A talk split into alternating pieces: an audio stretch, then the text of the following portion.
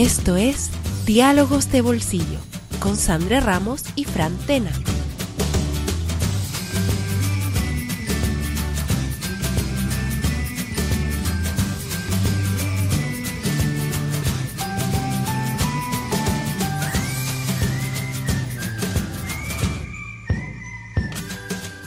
Pues de tener programa ya esta segunda temporada y ante todo queremos agradecer a todos la paciencia que habéis tenido con el programa anterior que fue especialmente original y diferente a lo que solemos hacer. Pensábamos que se iba a quedar en la oscuridad de que, en la que viven nuestros programas sobre fútbol, pero estamos todavía asombrados con los 2.500 oyentes de nuestras locuras, homenaje a los humoristas absurdos que nos gustan. Increíble, Fran, increíble. 2.500 nada menos, para nosotros eso es un éxito y más siendo el programa que hicimos. En cuanto al programa de hoy, pues como siempre decimos, no os asustéis porque no sepáis nada sobre el tema o de hoy o porque no os interese demasiado inicialmente. Por ejemplo, Sandre no sabe nada de este tema que vamos a tratar y va a escuchar el programa entero pues para conocerlo y poder opinar. O sea que ya decimos, no, no os asustéis ni mucho menos. Porque además ese, ese es el objetivo, convertiros a todos los de bolsillers en expertos cutres de cualquier tema. y para que la interacción sea completa y no en un solo sentido, pues podéis opinar, debatir o hacernos cualquier pregunta en nuestras redes sociales o la web. Pues eso es. Y esta vez además volvemos a nuestra estructura habitual. Eh, o bueno, más bien a la, a la nueva estructura habitual que queremos dar a los programas en esta temporada. Editorial, tema principal, de bolsillerismo, más tema principal, concurso, más tema principal, recomendaciones y acabamos con una cancioncita. Diremos muchos nombres, diremos títulos de juegos, pero no os preocupéis porque todo está escrito en la descripción del podcast en iVoox, en Facebook y por supuesto en nuestra web, a la que queremos que entréis cada vez más. Ya sabéis, diálogosdebolsillo.tarlic.com. Vamos ya con la presentación del tema de hoy. Queremos hablar sobre un pequeño reducto dentro del vasto universo del videojuego y este no es otro que los juegos independientes, que de vez en cuando aparecen de la nada, rompiendo moldes, convirtiéndose en éxitos inmediatos, a pesar de no tener detrás a ningún gran estudio o una potente distribuidora. Bueno, y como siempre, ahora vamos con... La pregunta. ¿Dónde están los penes más grandes?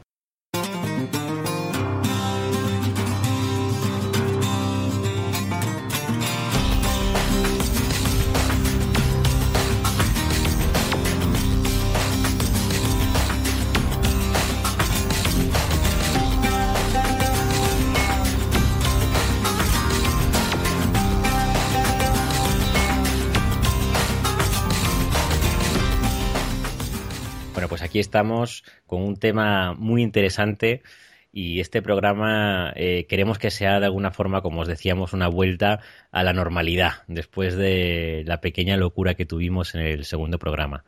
Y bueno, Frank, ¿tú cómo has llevado estos días, eh, este, este par de semanas, el que tuviéramos online algo tan loco como lo que hicimos con el humor absurdo? Pues sinceramente yo no pensé que fuera a escucharlo tanta gente porque el programa era muy arriesgado. Nosotros no somos humoristas, pero sí que tenemos muchas ganas de intentar cosas nuevas y el humor, pues, hombre, el humor absurdo es una cosa que nos gusta, ¿no?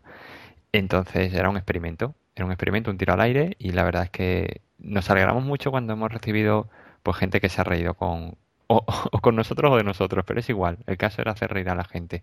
Entonces, pues la verdad es que muy contento cómo ha quedado la cosa. Pues sí, sí, yo también, yo también. Lo, cierto es que ha sido muy inesperado que además haya funcionado y el feedback haya sido decente, vamos a decir, animándonos incluso a seguir, insensatos. Bueno, hoy entonces, como os decíamos, volvemos a nuestro formato más habitual y a un tema muy interesante, que es el de los videojuegos indies. Hoy, hoy día los videojuegos están en, en, todos lados, ¿no? Profundizaremos en esto durante el programa, ya lo hemos hablado más de una vez, en, también aquí en Diálogos de Bolsillo y forman parte de la cultura de la sociedad, pero particularmente el movimiento indie de videojuegos es algo que no, no había llegado eh, a las masas tanto como últimamente. Como lo, lo, yo los últimos dos, tres años no paro de escuchar hablar de juegos indies a los que sinceramente yo no juego, yo juego a los juegos mmm, clásicos que distribuyen las grandes compañías. Digamos que si, si, lo equiparásemos al cine, pues yo voy a ver películas de, de la Warner o de la Universal y bueno, grandes, grandes blockbusters, ¿no? Voy al cine a ver películas de Hollywood. Y sin embargo hay todo un movimiento de, de juegos que no hacen las grandes compañías. Y en cuanto estuvimos comentando que íbamos a hacer esto, ¿verdad, Fran? Cuando lo pusimos en, el blog, en, la página web, recordemos, eh, diálogosdebolsillo.tarlic.com, enseguida respondió uno de nuestros amigos, que sabíamos que iba a ser colaborador en algún momento, pero además de Bolsiller, que es Aris. Y aquí lo tenemos, porque él sabe mucho de esto, igual que Fran, así que yo voy a abrir mucho las orejas y voy a escucharos. Hola Aris, ¿cómo estás? Hola Sandre, pues nada, a ver cómo, cómo sale esto. Y aunque no tengas nada que decir, seguro que tienes preguntas. Sí, justo eso, preguntas. Eh, haré preguntas y como de sobras eh, es conocido, mis preguntas suelen ir a joder, pues os preguntaré cuando menos os lo esperéis y, y, cosas que seguramente os pongan un aprieto, que es lo que me gusta. Súper, súper divertido. también, también eh, por supuesto, hoy yo llevaré el concurso, pero bueno, ya hablaremos de eso después, cuando llegue el momento. No, no sudéis. Em, oye, si, te parece, Aris, podemos empezar eh, contando que, además de ser un jugón de juegos indies, como puede ser Fran, tienes una relación un poco más cercana últimamente, ¿no? Eh, sí, porque voy a empezar a ser beta tester dentro de poquito de un juego, se llama Coffee Quest Alpha Mod, que es un juego que está basado en la serie de YouTube Coffee. Y pues nada, si, la conocéis, pues eh, será una expansión un poco de la historia en el juego y pues un poco con el mismo humor que hay en la serie. Y si no la conocéis, os invito a que, a que la veáis porque, bueno, es, es un personaje que, es de un videojuego, que sabe que está en un videojuego y es un novatón y, y bueno, está gracioso. Pues eh, genial. Yo creo que estamos viviendo un momento absolutamente de tres puntocerismo, ¿no? Porque hablamos de una serie de YouTube que va a ser un juego indie como expansión y estamos comentando en un podcast. pues bueno, vamos a ver, eh, Fran, Aris, ¿qué es un juego indie? ¿Por qué, se utiliza indie como... Yo indie lo conozco de la música y del cine, las películas de cine independiente, eh, la música indie. ¿De dónde viene todo esto? Pues es un poco eso mismo. Es, independiente, un estudio que no es el típico estudio del cual tú consumes juegos. Suelen ser más pequeños, tienen menor, presupuesto y pues suelen tener propuestas más, a lo mejor más originales, más, más raras, ¿no? Pues que otros, otros eh, estudios con más prestigio o, con más tiempo, pues no iría por ellas porque puede que no funcionen tan bien. Sí, el, lo que tú comentabas, André, de un poco la música indie y el videojuego indie no tienen por encima ninguna distribuidora importante y nadie que les limite, entonces, pues un poco por lo que decía Aris, se permiten el lujo de poder experimentar, pues tanto a nivel jugable como gráfico, incluso a nivel de música, y como normalmente no tienen mucho que perder, sobre todo en los primeros juegos que hace cada desarrollador independiente, pues a veces salen cosas realmente realmente curiosas que iremos viendo en el programa. Fran, me imagino que como pasa con el cine independiente, sobre todo con el cine independiente al, principio, ¿no? Cuando un director eh, sale un poco de la nada, es un poquito que él se lo, se lo cocina todo, o sea, que es director, productor, eh, a veces actor, y si no los actores son pues, conocidos suyos y cosas así, y la música, pues a veces también, la puede ser que la haga él. Aquí pasa una cosa parecida, o sea, los desarrolladores indies también son, tienen ese grado de ser hombres para todo, o aunque no sean grandes estudios, son equipos que igualmente tienen, tienen pues no sé, un músico, mm, eh, un, desarrollador, un, diseñador de niveles, no sé. Mm. Sí, no, aquí sí que sigue haciendo falta un mínimo de tres, cuatro, cinco personas. O sea, no, uno solo no puede hacerlo todo. Hay un juego muy famoso que es el Bright, que ese juego, por ejemplo, el, el diseño fue de Jonathan Blow, pero él no, él no programó, ni tampoco hizo la música. Entonces, por ejemplo, para, para la música lo que suelen hacer es contar con algún amigo, pues un poco como hacemos nosotros también aquí en Diálogos de Bolsillo, ¿no? Que a lo mejor pedimos favores a, amigos o conocidos para hacer alguna cosa en concreto. El, el, tema es ese, o sea, es complicado que una persona lo pueda hacer todo. Por ejemplo, yo, ¿no? Personalmente, a mí me gusta desarrollar y a lo mejor pues puedo hacer alguna cosilla de, de, de programación, pero cuando te encuentras con que te hace falta también hacer el diseño de niveles, el pues diseñar objetos, objetos en 3D me refiero, o la música, pues en esas cosas te ves limitado y al final pues de qué tiras, pues a lo mejor de recursos eh, gratuitos y cosas así. Claro, pero eso vale para una persona pues como yo, que no tiene a lo mejor interés de hacer un juego a lo grande. Pero si tienes una idea buena en la cabeza, que, que cree que va a ser rompedora y pretendes comercializarlo, a la fuerza te hace falta contar con gente o sea que por muy pequeño que sea el equipo de desarrollo, no estamos hablando de que una persona lo haga todo, ni mucho menos. Hay un poco de todo, ¿no? También, también suelen explorar géneros que a lo mejor están muertos, ¿no? Como a lo mejor un juego de, plataformas en 2D. Eh, ¿Que, Nintendo te sacaría eso? Bueno, el Mario otra vez.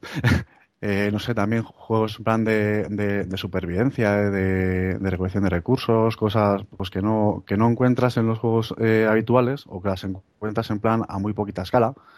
Y bueno, volviendo a lo de, a lo de, los, a lo de la gente que lo desarrolla, pues a lo mejor en vez de haber 10 personas haciendo, haciendo niveles, una orquesta o encargarle la música a alguien en plan profesional, a lo mejor lo hace el amiguito.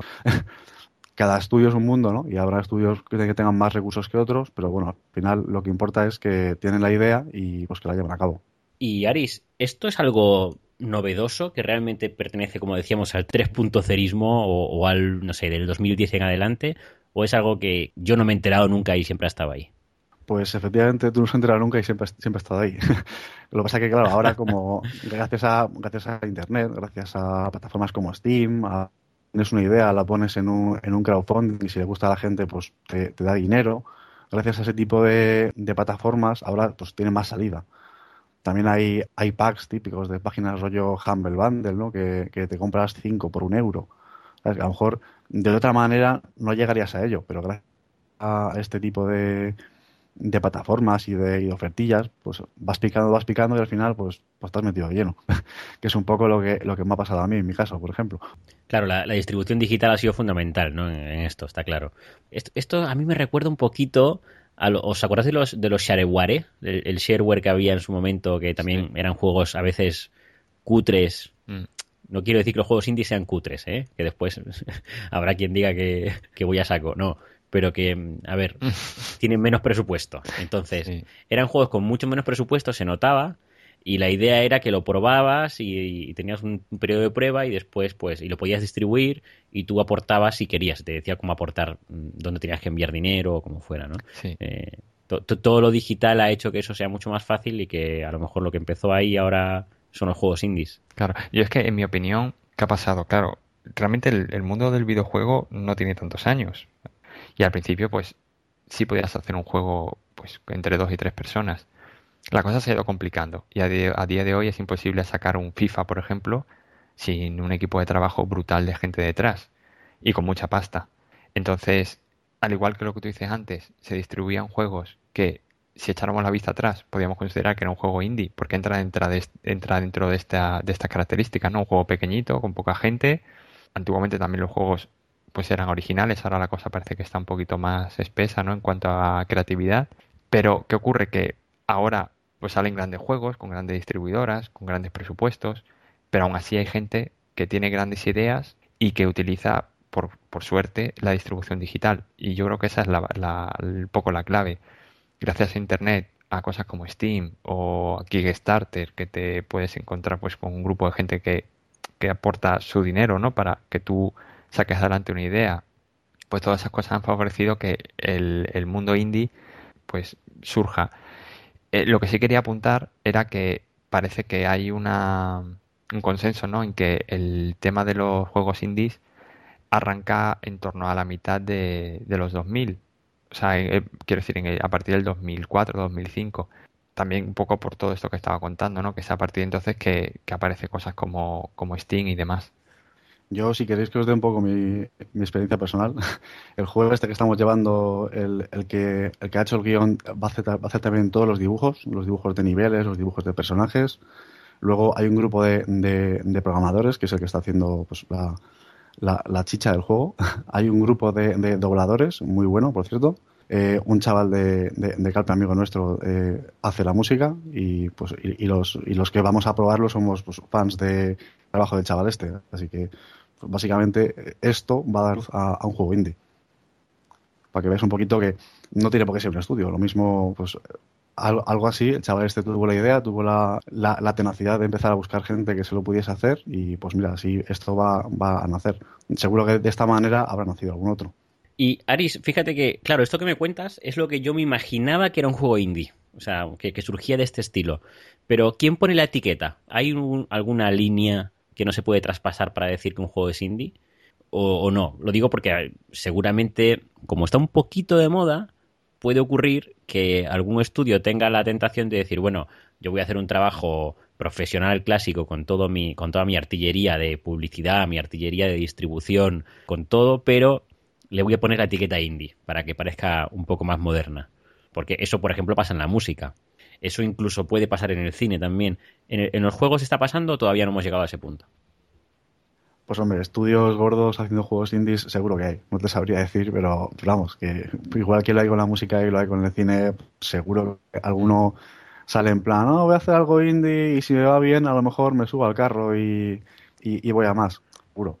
Sí, no, yo por ejemplo sí sé que Ubisoft, la compañía esta francesa, pues tiene equipos de trabajo pequeñitos que sobre todo son para I. Entonces, ¿qué ocurre? Pues una de las cosas que uno de estos equipos hizo fue un, un software para crear de forma procedural movimientos de, de, personajes, de forma que el personaje no siempre se moviera, pues vamos a decir, a lo mejor tú ponías a una persona a andar, pues para que esa persona no andara siempre de la misma forma, sino que tuviera cierto realismo, ¿no? Pues igual con un humano, ¿no? Nosotros no andamos siempre de forma estática, pues moviendo una pierna siempre a la misma velocidad y en la misma posición. Pues, y de ahí salió un juego que se llama eh, Grow, creo que es Grow Home, y eso, salió de este pequeño, eh, de este pequeño I más hicieron un pequeño juego. Y pues, vamos, si leemos sobre él, de hecho luego si queréis hablamos de él un poquito más, eh, se considera un juego indie, pero surge, de hecho se distribuyó, lo distribuyó Ubisoft, pues por los canales convencionales, tanto físico como digital, y lo que pasa es que no son muchos los ejemplos, al menos yo no conozco muchos más. Lo que tú preguntabas, Andre, de si hay una línea y tal, yo creo que no la hay, pero en general sí que es un poco lo que estamos diciendo, que suelen ser juegos hechos por equipos pequeños, que suelen salirse un poco de lo convencional, vamos, lo que estemos está comentando, ¿no? Que utilizan la, distribución digital, en fin, ese tipo de cosas. Ahora que hablas de, Ubisoft, Ubisoft, pues eso, tiene, tiene grupillos y el de Montreal hizo un juego, eh, se llama Child of Light, tiene un arte que es alucinante y el juego en sí está muy bien, la historia es alucinante pero claro, si ves los gráficos, son un poco de corte indie, ¿no? En plan 2D. Eh, no, no es el típico juego de, de, Ubisoft, ¿no? Y lo que pasa es que, claro, Ubisoft no es indie, es, una de las más grandes. pero sí que es cierto que, pues, hay ese, ese producto o alguno puede sacar en plan buscando eso, pero no, no lo es. Lo, comentaba como curiosidad. Yo la verdad es que me quedo con esa sensación de que lo importante en el indie es el cómo se hace, pero como jugador, que ya os digo, yo no soy jugador de juegos indies, los he probado, pero no jugador mm, como vosotros, ¿no? Que los jugáis de verdad, como hasta acabarlos, le, sacáis, le sacáis jugo. Y los pocos que he probado, em, también me da la impresión de que hay algo importante que es también el, como el look, la sensación, la apariencia del juego. Y es que parece que está hecho a propósito que parezca, en muchos casos, no siempre, o muy bonito artísticamente, o muy elegante, o retro. Yo son por lo menos los, dos estilos que siempre veo en juegos indie. Yo recuerdo, Frank, que el primer juego indie que yo he jugado, del que tengo conciencia, o al menos juego indie con esta definición moderna, ¿no? Es el Limbo, que hace... De, qué año será, Fran? No 2008, por lo menos. 2008. 2008. Yo creo que tú me lo pudiste recomendar hace cinco años fácil, claro, sí, mm. sí. Y yo jugué al Limbo y dije, pues vaya juego más bonito, ¿no? Mm. no, es un juego que, me atrape por otras cosas tanto, la jugabilidad está bien, etcétera, pero sobre todo es como es bonito de jugar. Y después están los juegos retro, que pues yo por ejemplo, como ya sabéis que soy fan de Paradox, que, es una compañía que no sé si podríamos decir que en algún momento fue indie, mm. pero, pero bueno, hoy, hoy día ya es, una compañía fuera del mundo indie completamente, yo, mm, por, por el volumen y por todo lo que hacen. Y la gente de Paradox eh, sacó un juego que son eh, Knights of Pen and Paper, eh, que es un, juego que tiene gráficos de como de consola de 8 bits y donde el juego va de que hay unos jugadores de rol alrededor de una mesa y vas como vas haciendo la aventura, pero manejando a los jugadores en vez de a los personajes. Bueno, está bien, es, entretenido. Tampoco es buenísimo el juego, no, no lo recomiendo ahí a ojos cerrados, pero si alguien lo encuentra barato en Steam, que lo pruebe. El caso es que eso es lo que siempre veo. O gráficos estilo 8 bits con píxeles gordos o cosas bonitas. ¿Se podría decir que es, esa, esa impresión que tengo yo es realmente que los juegos, los, juegos indies tienen que ser así o no? ¿O estoy encasillándolo mucho? Pues hombre, hay un poco de todo, ¿no? Tienes el juego bonito, tienes el juego feo. Normalmente el juego feo, decir feo por... no, no en un sentido despectivo. El juego que tiene, pues eso, que se pinta retro, tienes la historia, a lo mejor lo que tiene es la, mecánica del juego Luego también son, son, son juegos que, que, son breves. Por ejemplo, el Limbo este que comentas, creo que se, se pasan cuatro horas. Sí. es que realmente es muy estético, es muy bonito tal, pero es, digamos, una, una explosión de pum y ya está.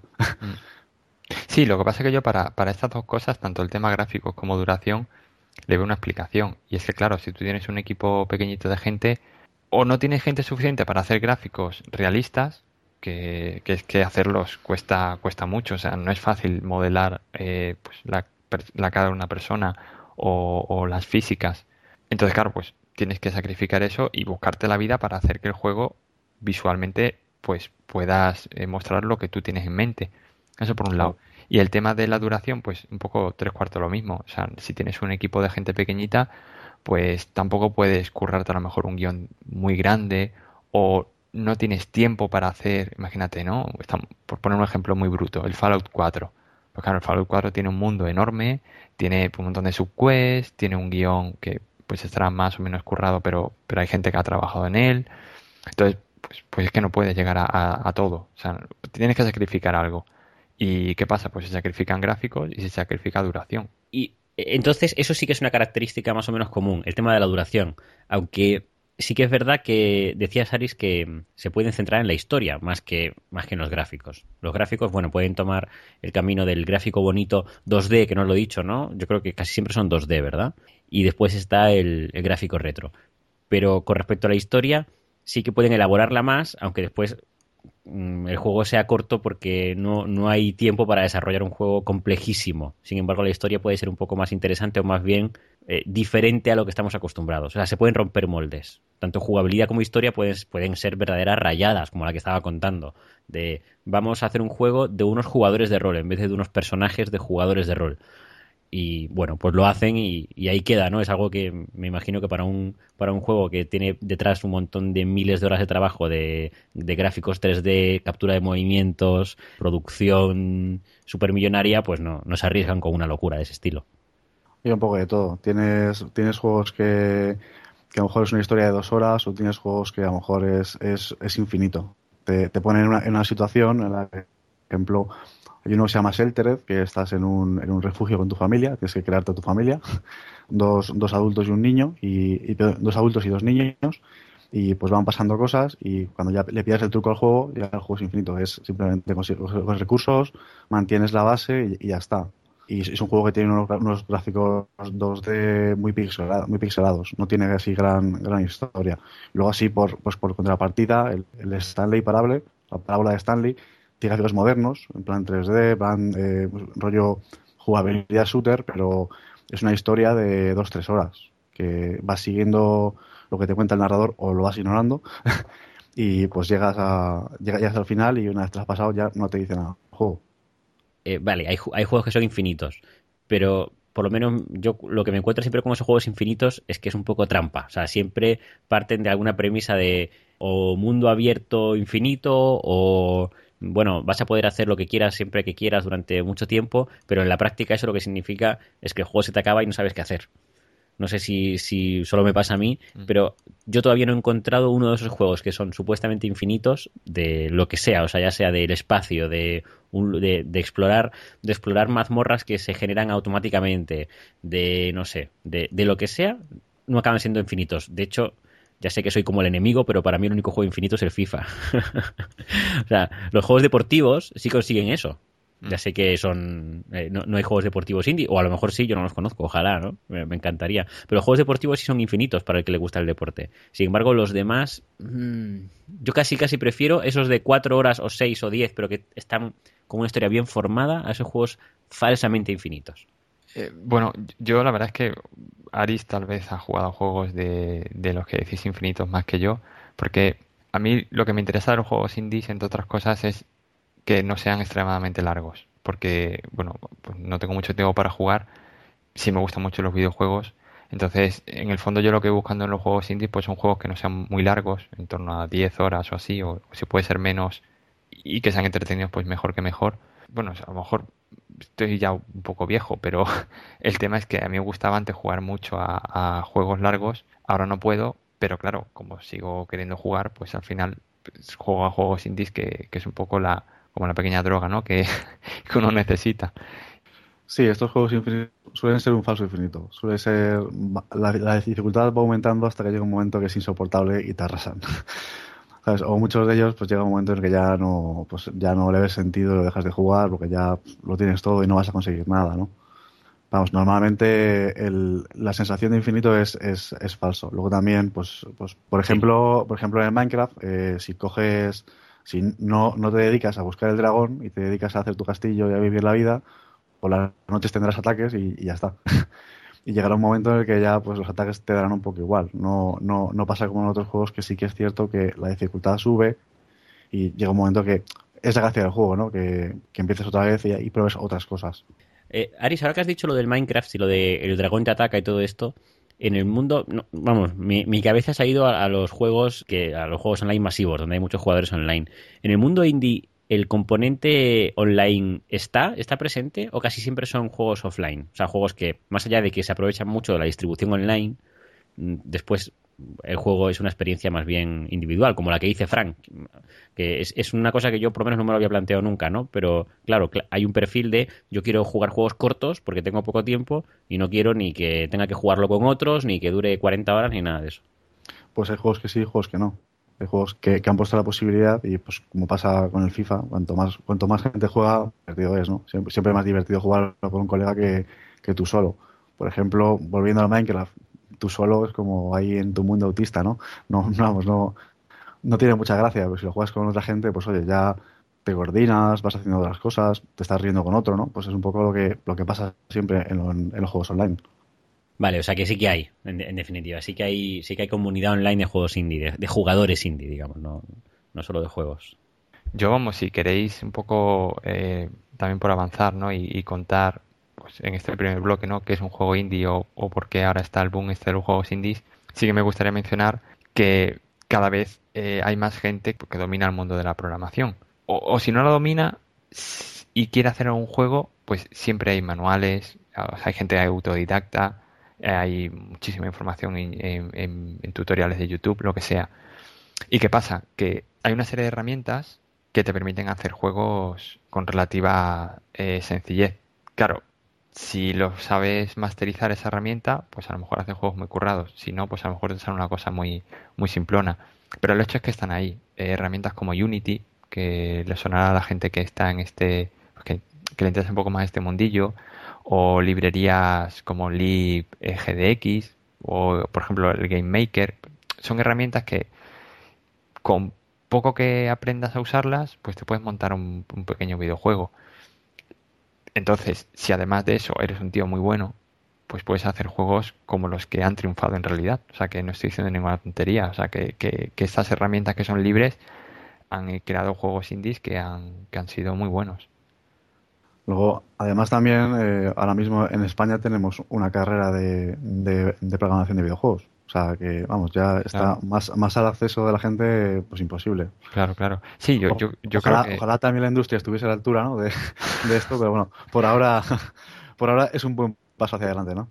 Sí, sí, yo creo que sí, que, que es que, bueno, en España nos queda mucho, pero es un buen comienzo. Y hay ferias de videojuegos como la de, como la de Barcelona, que, bueno, antes estaba en Madrid, ahora se va a pasar a Barcelona, donde tienen incluso, esto es muy interesante, tienen incluso eh, días reservados para presentaciones de juegos independientes. O sea que, dentro de la feria que montan, pues dedican un espacio y una serie de horas pues para que la gente, pues que no solo las grandes compañías presenten sus juegos o sus consolas, sino que haya gente pues que si tienen una empresa pequeñita y tienen un juego interesante, pues puedan presentarlo ahí. Eso me parece muy bueno por no irnos muy lejos, eh, el juego que estamos haciendo nosotros eh, lo, se presentó una demo en, la Game Lab de Barcelona y van a ir ahora al, Barcelona Games World. O sea, eh, está pasando, vamos.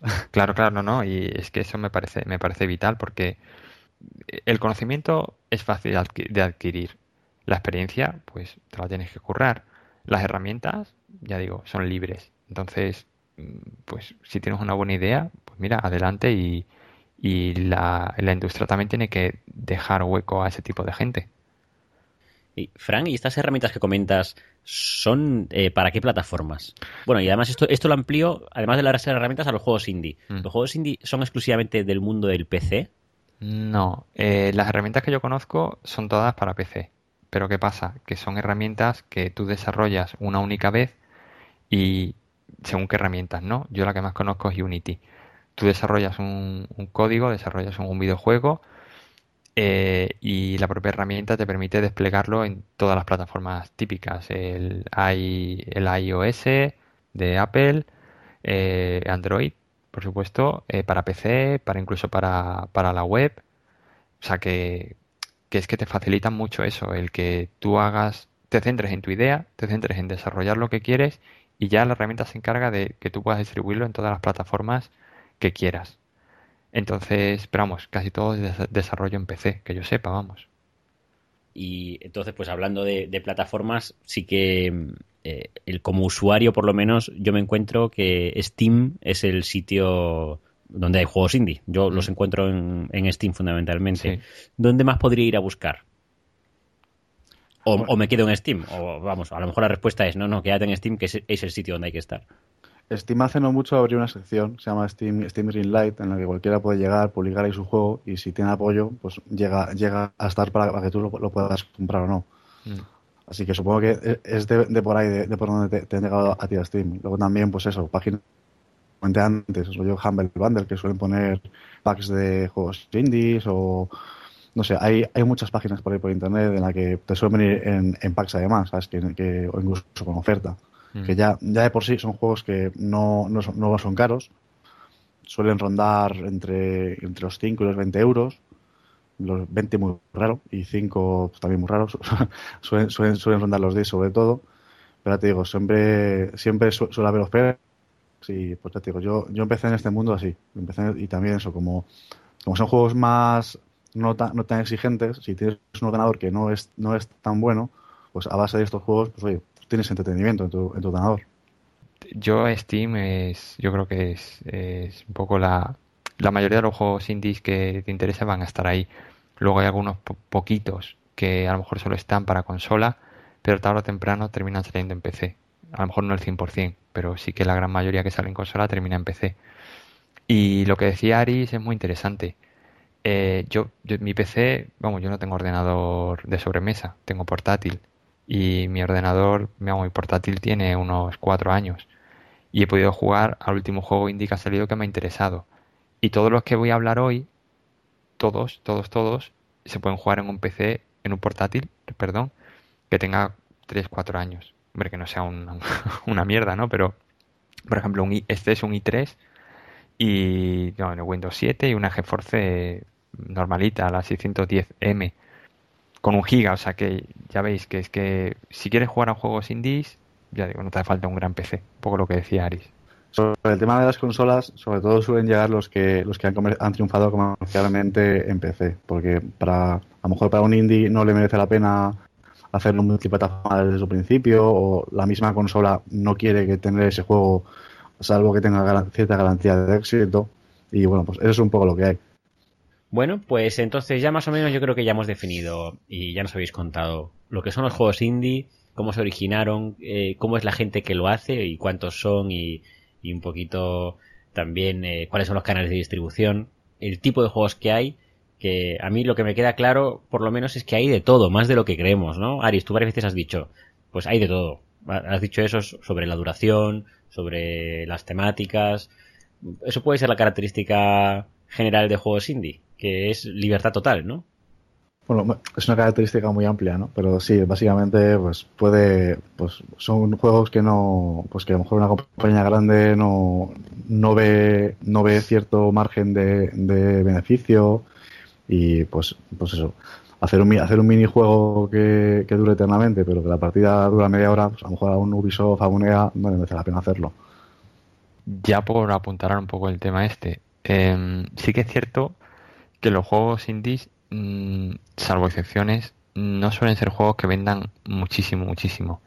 Eh, es decir, que normalmente no la gente que, desarrolla juegos indies, pues, por, la pequeña empresa que hayan empezado a montar, no siempre ganan dinero. Bueno, o si ganan, ganan muy poco, ¿vale? Pero eso también es un poco eh, debido a que no tienen una distribuidora ni gente que les haga publicidad ni nada de eso. Y que gente, la gente que compra el juego tienes que ponerlos a precios reducidos. Porque, yo que sé, un limbo, por ejemplo, como comentábamos antes, tú lo pones a 60 euros y no lo compra nadie. Entonces, pues tienes que poner las cosas más asequibles, 5, 10, 15 euros, como mucho. De hecho, hay un juego del que hablaremos después que le pasó eso, que es un juego indie y salió, pues no sé si me parece que eran 40, 45 euros y la gente pues se volvió loca diciendo, pero vamos a ver, es que este juego no merece ese precio, por diferentes características que luego si queréis hablamos. Pero a lo que voy, que los juegos indies suelen, también una, otra característica que tiene de la que no habíamos hablado, suelen ser relativamente baratos y eso también conlleva pues que el desarrollador pues o desarrolladores pues no ganen tampoco mucha pasta con él. Bueno, pues yo creo que con esto ya podemos ir cerrando este primer bloque, que de alguna manera pues ha servido para definir lo que es un juego indie y sus vicisitudes. Y vamos a quedarnos con, con una música de Barbarian, de un juego indie, antes de pasar al siguiente bloque.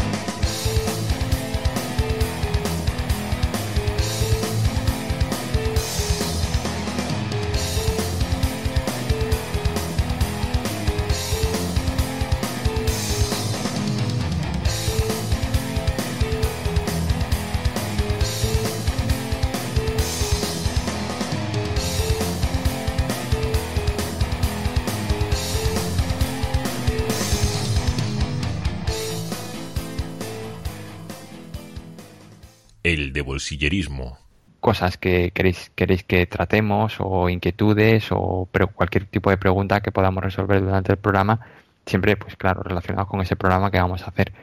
Todo pues para acercarnos más a vosotros y que podáis colaborar a su vez con, con lo que hacemos. Entonces, la web por un lado y por otro Twitter, Facebook o, o. Cualquiera de esos canales pues nos viene bien. Principalmente la web, pero entendemos que os puede resultar más cómodo cualquiera de las otras, Twitter, Facebook o iVoox. Usando el canal ese de la web me, he colado yo en este programa, así que como funciona. Efectivamente, Aris, Aris entró ahí en la entrada que, en la que anunciábamos el programa, como decíamos antes, eh, entró a saco, habló de 28 juegos y le dijimos, bueno, Aris, tú eres el hombre, invitado, colaborador. Bueno, pues venga, vamos a, vamos a contaros, aparte de ese, por supuesto, de ese de Bolsiller, lo que nos dice en este caso Sonia Burguillo, eh, arroba sosonisonia en Twitter, que nos dice, señores de arroba de, de bolsillo, me tenéis enganchada a vuestro podcast de segunda temporada y es el primero que escucho. Seguid así, moráis mucho. Bueno, pues nada, eh, encantados de tener una nueva de Bolsiller y en general lo que sí hemos notado es que esta segunda temporada nos ha traído bastantes nuevos de Bolsillers. El, primer programa ha hecho su trabajo, eh, la distribución en redes sociales ha funcionado bien, pues prácticamente casi 5.000 oyentes para el primero, más de 2.500 para el segundo, teniendo en cuenta lo, raro que era, ¿no? Lo, lo, diferente a lo que hemos hecho. Estamos muy contentos y contentos de que venga gente nueva, así que bienvenida, Sonia. Pues sí, vamos, igualmente muchas gracias. El siguiente de Bolsiller es una persona que creo que conozco bastante bien. Es una tal Isabel Tena. Y vamos, quien no sepa que yo me apellido Tena ya va tarde, porque sale en cada intro del programa. Bueno, es mi hermana, porque ella también nos quiere mucho. Entonces, pues igual que el resto, vamos a leer lo que nos ha dejado como comentario. Se ríe, jajaja, ja, ja, decía que que creía que al ver la foto que finalmente nos habíamos lanzado a hacer el programa de las patatas. Y dice, ojo, yo soy de las que os escucharían, aunque sea sobre el apasionante mundo de las patatas. Por cierto, nivelazo, nivelazo de vuestro colaborador al contar esa información tan, tan interesante sin preparársela. Aquí se refiere a Dani, que en el primer programa que hicimos, pues surgió la broma esta de la patata, ¿no? Que fue un ejemplo que puso Sandre explicando un poco cómo llegar a contactar con nosotros y qué ejemplos, pues, a, modo, a modo de ejemplo, qué cosas nos podíais contar. Y saltó Dani de, desde el follaje, pues contando una pequeña historia sobre la patata, que es un poco a lo que se refería aquí Isabel Tena. Y, bueno, pues muchas gracias, eh, querida hermana, por dejarnos este comentario. Sí, gracias, sí, sí. Y además gracias por hacerlo a través de Facebook, que es otro de los canales que nos gusta que utilicéis, que tenemos ahí pues ciento y bastantes seguidores en Facebook y ojalá siga creciendo. Os agradecemos que cada vez que podáis compartáis eh, los programas o los comentarios para que llegue a vuestros amigos y se genere eh, un poquito de viralización de red social. Bueno, siguiente comentario de seguridad en Evox sobre el programa de humor absurdo. Los guiones no eran malos, ojalá os lo hubierais tomado en serio. a, mí, esto, esto me gusta porque tal como, tal como le dije a seguridad en, en el hilo de Evox, me, me encanta que eh, nos estén diciendo cosas muy, muy contradictorias como respuesta a lo de humor absurdo. hay muchos comentarios de bien pero mal, o mal pero bien, y eso es parte del espíritu, como el siguiente, Frank. Sí, el siguiente, el de FJ Aguirre 16, también en Evox. Eh, dice que humor absurdo y tomárselo en serio no es compatible. Hombre, yo sí me lo tomo en serio. Otra cosa es que lo hiciéramos en clave de humor, pero es que claro, es un poco la idea, ¿no? O sea, no puedes hacer humor y a la vez hacer todo serio, es que no, no, tiene sentido. Nos lo tomamos en serio, pero cuando Nicolás se subió a la mesa y casi la rompe, había un momento que había que, había que parar con eso. Eh, Franz Andre, yo, yo no, no descartaría que ese comentario fuese en plan broma, ¿eh? claro, claro. Efectivamente. Por seguir la, la corriente del, absurder. Efectivamente, el, el absurder nos tomó completamente en este programa y en los comentarios, y eso es lo mejor.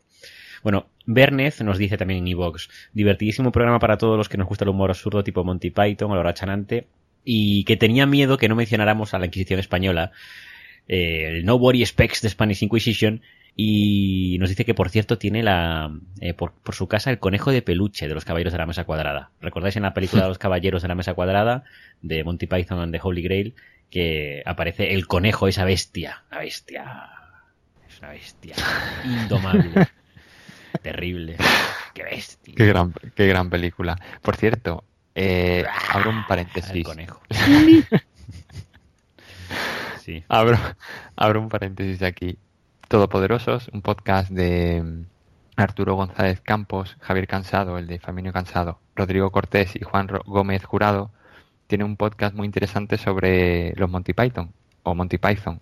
Lo recomiendo porque no es un programa de, de, humor absurdo ni mucho menos, sino que es un poco la historia de los Monty Python. Lo que pasa es que, claro, esta gente pues lo cuenta de forma muy amena y me gustó mucho. Entonces, bueno, aprovechando, pues quien quiera aprender un poco de los Monty Python, cómo surgieron, eh, a dónde llegaron y demás, pues puede, puede buscarlo en Evox.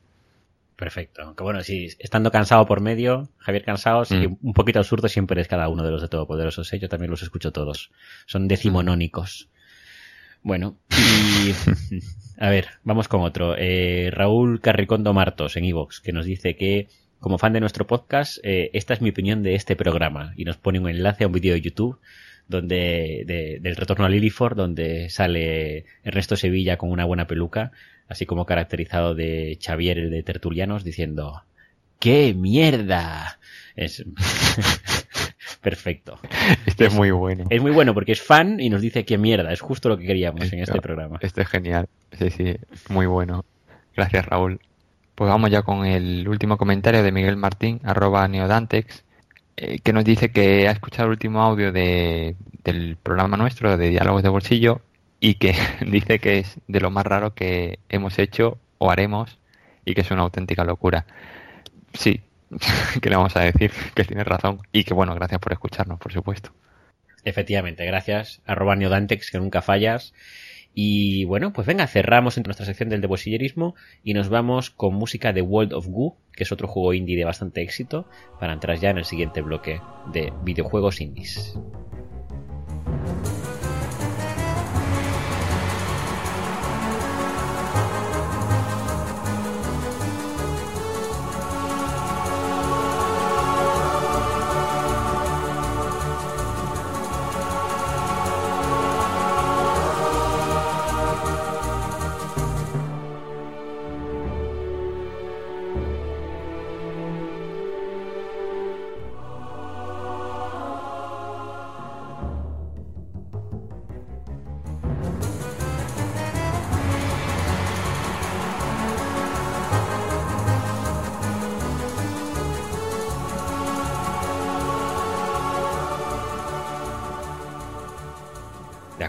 Entonces vamos con un nuevo bloque y en este caso yo creo que ya habrá de hablar de juegos, ¿no? Hemos estado hablando de lo que es la etiqueta de lo indie, qué son los juegos indie, cómo son, pero ahora mismo lo importante es saber cuáles son, ¿no?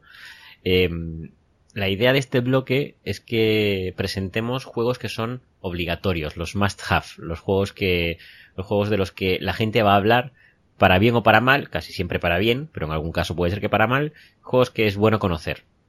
Y bueno, pues no sé, Aris Fran, el que quiera, que empiece y me cuente un juego que yo debería conocer y jugar. Vale, pues voy a empezar con, con World, of Goo. Es un juego que habéis puesto antes la música. Es un juego de puzzles que pues eh, gráficamente está, está muy, muy, muy cuidado. Tiene el apartado artístico está muy bien, la música pues como la que habéis escuchado antes.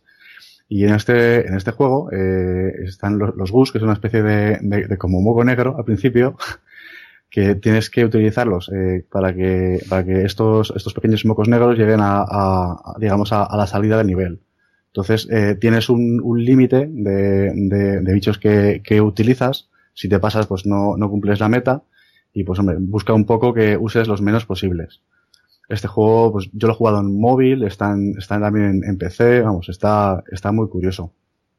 Yo brevemente, este juego fue uno de los primeros indies que jugué hace ya bastantes años y la verdad es que la física que tiene, yo creo que fue una de sus mayores también características, el cómo esas bolas que decía Aris, pues rebotaban o se unían o de alguna forma, si a lo mejor había una zona que estaba, vamos a decir, un, un canal muy fino, pues pasaba la bola y se iba estrujando y luego volviendo a crecer.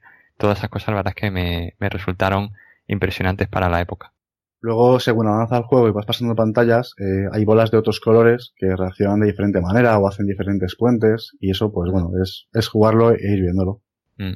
Y luego también tiene su historia, ¿vale? A medida que vas pasando por, por las fases, tiene una historia sobre estos Gus, que bueno, tampoco es plan de destripar nada, pero que tiene una historia detrás. Un, po un poco chorra, pero está, está, está. Bueno, pues yo quería hablaros de un juego que hace poco que, me lo pasé, vamos, ahora un par de semanas. Es un juego reciente, salió este año en, creo que fue en julio, julio, agosto de, de este año, del 2016. Se llama Inside.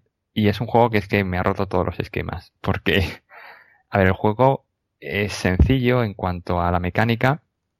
Es todo en blanco y negro. Es del mismo que hizo Limbo.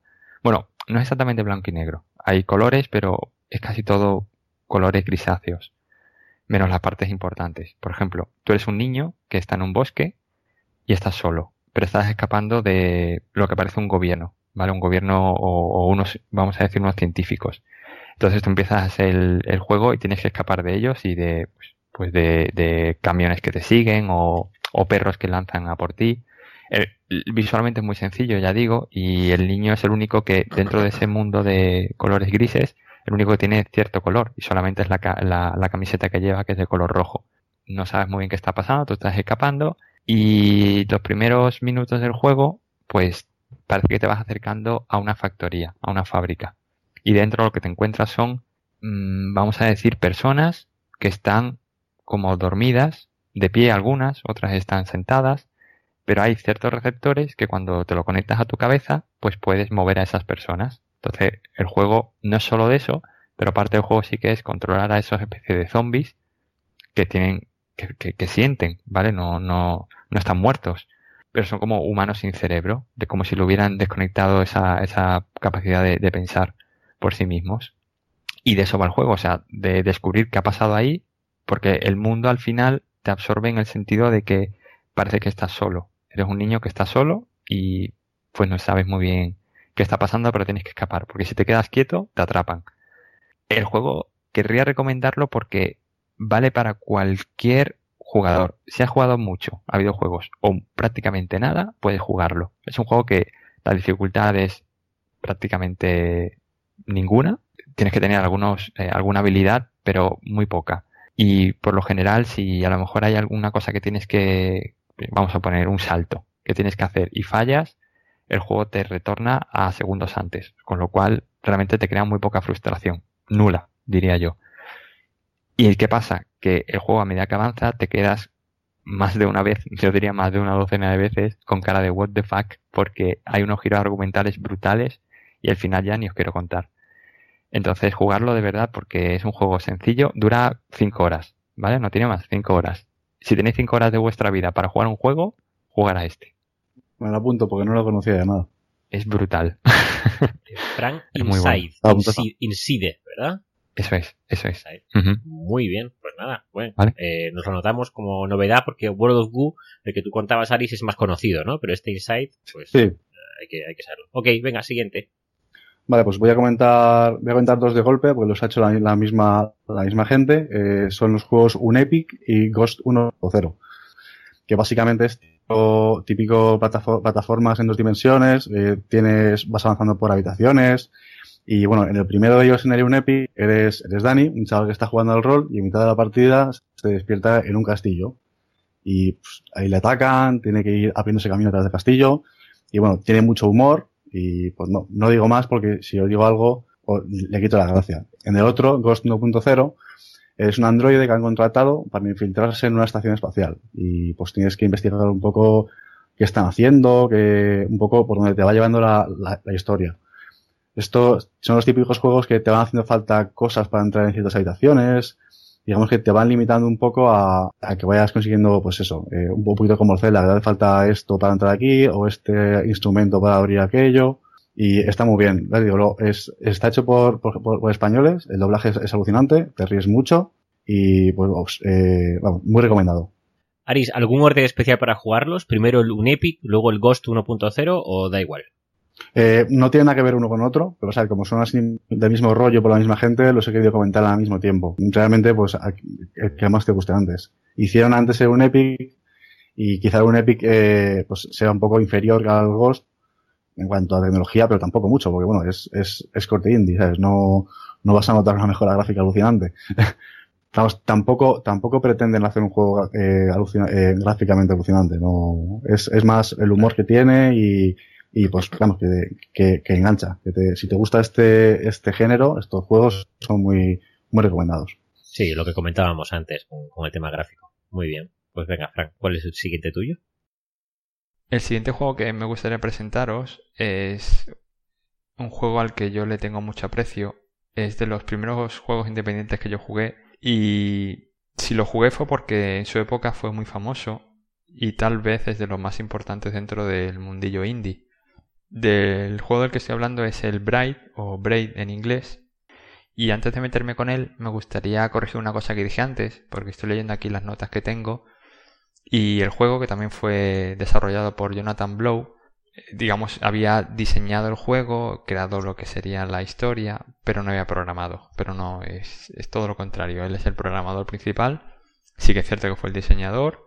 De él salió, de su mente salió el juego Contó con ayuda, eso sí que, lo comentaba antes y es cierto. Contó con ayuda para los gráficos, eh, la historia, incluso contó con, con, ayuda para los efectos visuales. Pero él fue, ya digo, él fue la mente pensante que hubo detrás del juego y el que, el que lo programó principalmente.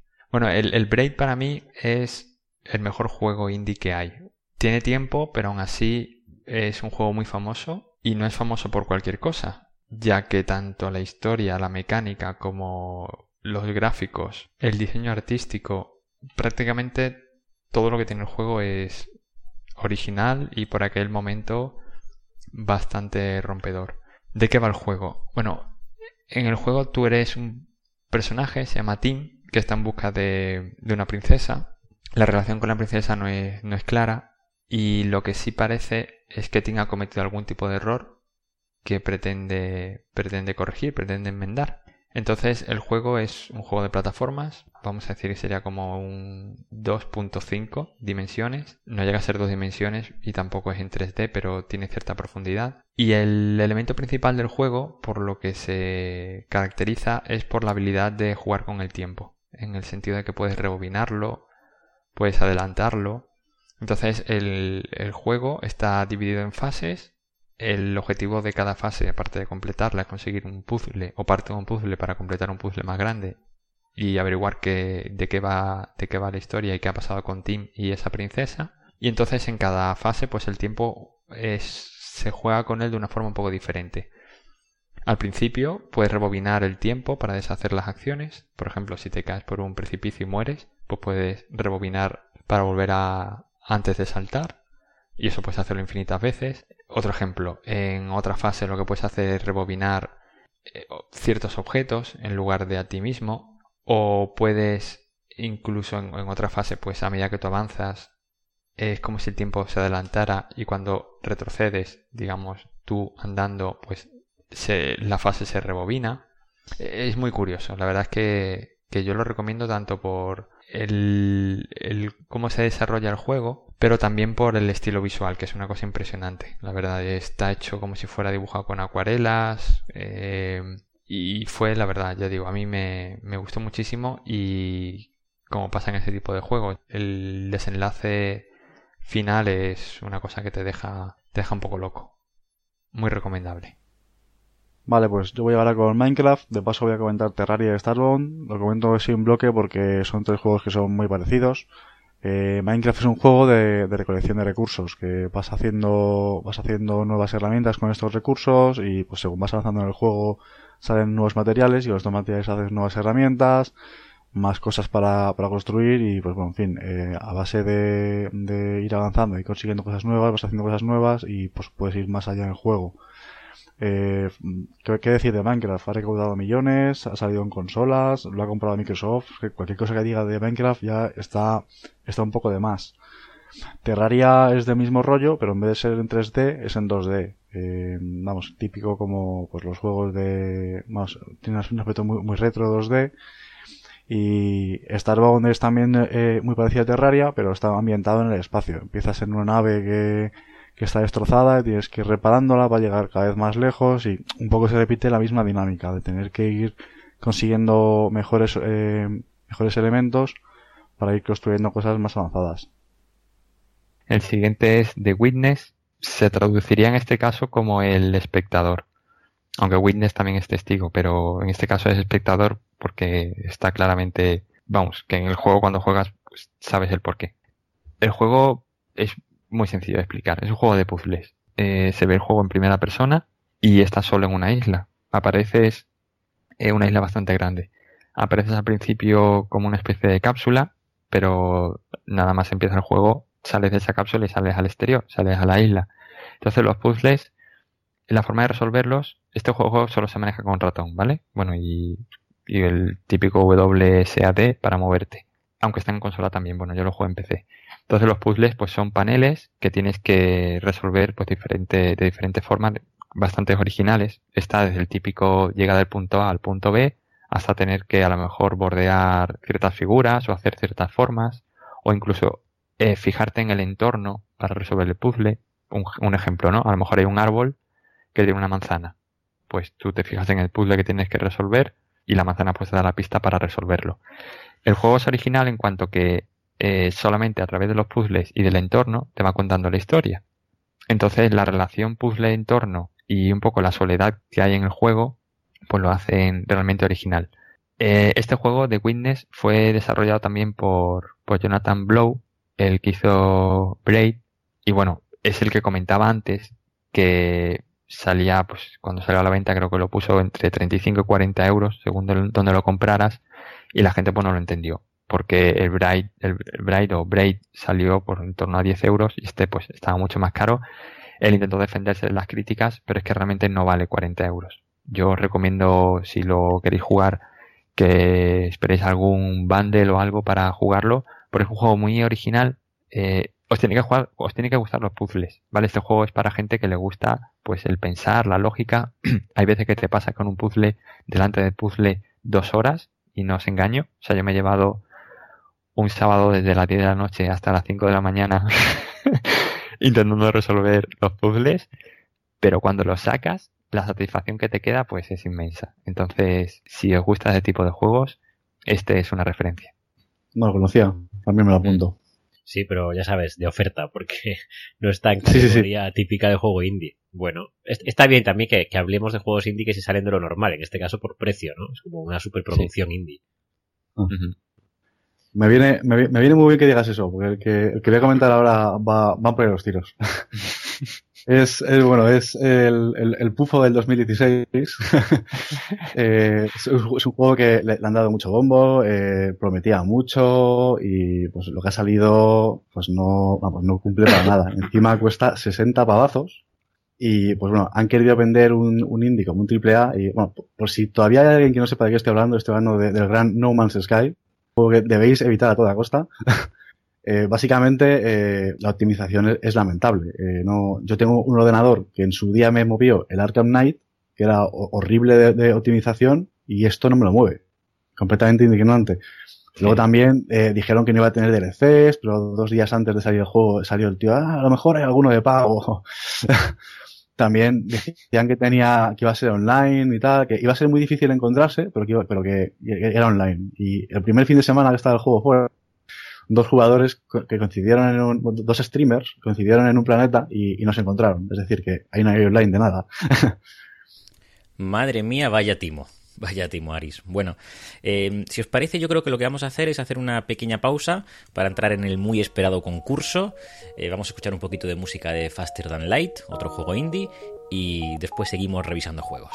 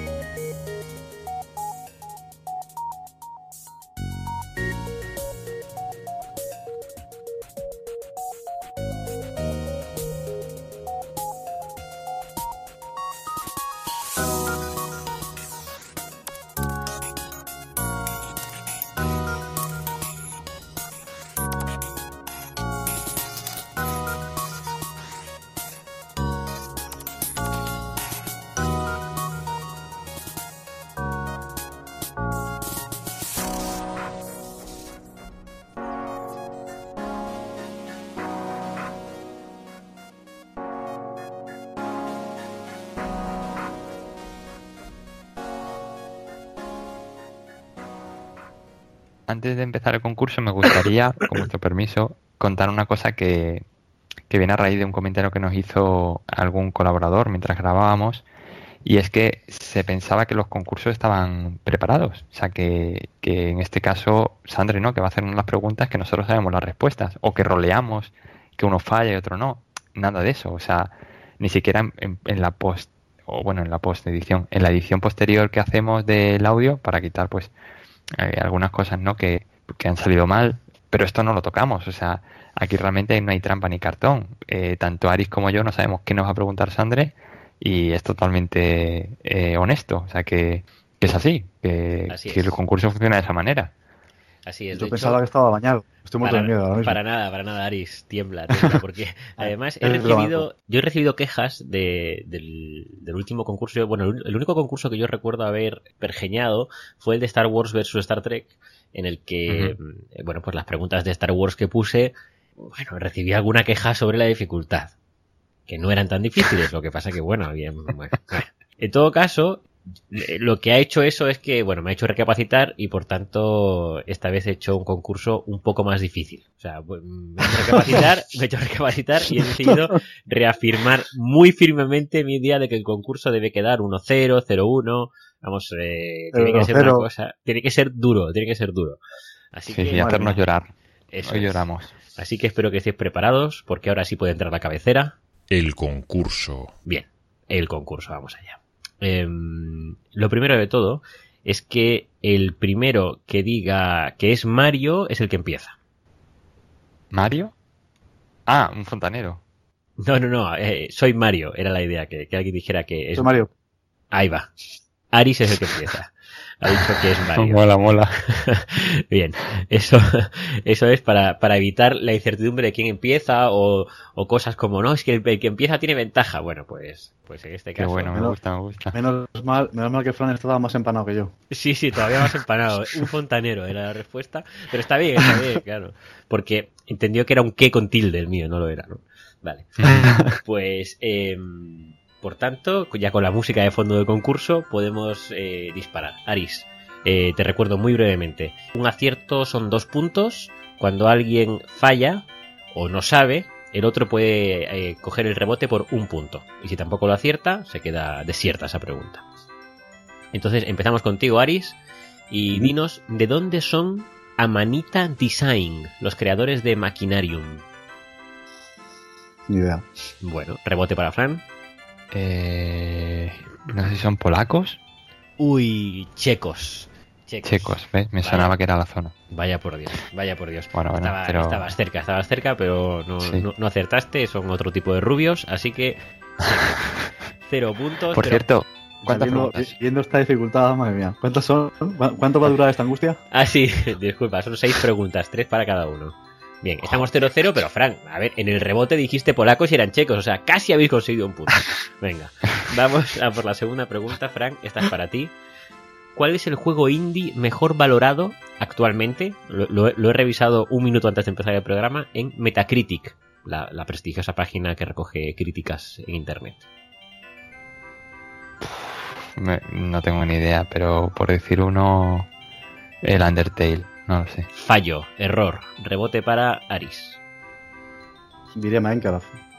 Un puntazo de rebote para Aris y ya no hay un Oh. 0-0 porque Minecraft con un 93 sobre 100 es el juego mejor valorado que se pueda clas- clasificar como indie en Metacritic. Muy bien, a muy favor bien. de Fran, a favor de Fran diré que si me hubieses preguntado a mí antes también habría dicho Undertale. No, pensé en Minecraft, pero bueno, yo qué sé, arriesgué y nada, fallé. Bueno, bueno, no pasa nada. Eh, eso sí, ahora le toca a Aris, que además tiene un punto, de- un punto ya sobre cero. Aris, Hmm, ¿cuánto es el valor monetario del premio al mejor juego del IGF, el Independent Games Festival, que se celebra cada año en la GDC, en la Games Developer Conference? Eh, premio, ya sabes, también conocido como el Seumas McNally Grand Prize.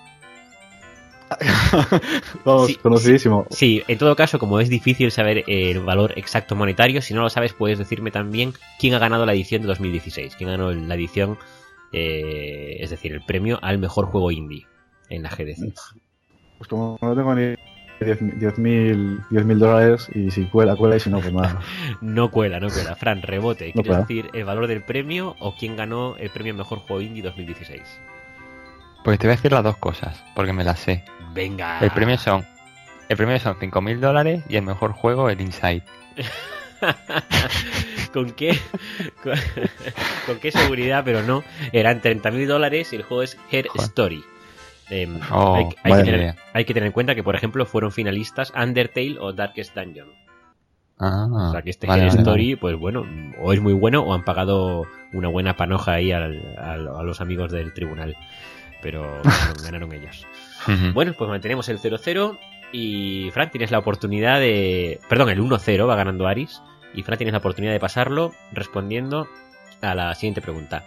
Los creadores de Shovel Knight, es decir, la compañía Ujú. Just Club, eh, son todos eh, miembros de... o ex miembros de qué grupo de desarrollo. Y como novedad, como novedad, te voy a dar cuatro opciones. Oh, Son ex qué, miembros... qué- qué magnánimo. Sí, sí, sí. Son, son mis miembros. Esta gente que hizo Shovel Knight eh, Sí. vienen de trabajar de eh, Double Helix, vienen de trabajar de Way Forward, vienen de trabajar de Bethesda o vienen de Sí. trabajar de Naughty Dogs. Es que es macho. eh, estoy entre. Eh, Double Helix, Way Forward, sí, sí, voy a, Bethesda voy a decir. o eh, son a son empresas conocidas de, la industria. Sí, sí, eh, Bethesda, pero no lo sé. No, error, error. Mm. Aris, tienes oportunidad de rebote. Al- A, voleo completo. Voy a decir Naughty Dog y a ver si hay suerte. Pues no, era Way Forward. Era Way Forward, eh, la compañía de la que de la que vienen los que han hecho Shovel Knight. Un buen juego indie, según dice Google. Sí, sí, sí, es bueno, es bueno. Es bueno en Según realidad, Juan. ¿no? Muy bien, me alegro. Sí, sí. Bueno, pues eh, Aris, sigues ganando 1-0 Madre mía. y te enfrentas a tu última pregunta. Eso significa que, atención, si la aciertas, pues eh, has ganado. Porque ya te pones en tres puntos. Y Fran solo podría conseguir dos más. Así que, dinos, ¿cuánta gente trabajó desarrollando Hotline Miami 1 y 2? Diré- El, Claro, el juego es muy regulero gráficamente y tal. Diré, diré 5. No, no, no, no, no fueron cinco personas. Uy, sí. ¿Fran? Eh, Qué mierda, pero qué pregunta es esta, tío. Eh, bueno, rebote, ¿no? ¿Puedo Sí, sí, rebote, yo? rebote, claro. ¿Cuánta gente trabajó desarrollando Hotline Miami? Tanto el 1 como el 2. ¿Diez? No, dos personas. Los programadores Ah. Jonathan Soderstrom y el arti- o sea, el programador Jonathan Soderstrom y el artista Dennis Wedding. Y por eso su Oh. compañía se llama Denaton, que es la mezcla de Dennis y Jonathan. Se mezclaron Oh, ellos. como ¿no? Tarlik. Como como Tarlik, Tarlik. efectivamente. Como efectivamente. De Tarot y Elric. Así que sí, sí señor, dos personas. Esto recordemos que en el primer bloque hablábamos de cuánta gente trabaja eh, haciendo un juego. Pues incluso muy pocos. Hotline Miami, no sé la cifra de ventas, pero desde luego en Steam a mí me sale un buen anuncio cada poco. O sea, debe ser un juego que vende bastante. Es famosete, es famosete. Sí, sí. Pues dos, dos tíos nada más, ¿eh? Se han, se han currado Sí. tanto el uno como el dos. Última pregunta. Y Fran, pierdes 1-0, pero tienes la Sí, ya, ya. oportunidad de ganar si ganas estos dos puntos. Si fallas lo- el re- lo- el rebote- lo raro, el lo rebote raro sería que Aris- llevara, lo raro sería que llevara puntos. O sea, lo normal es llevar cero.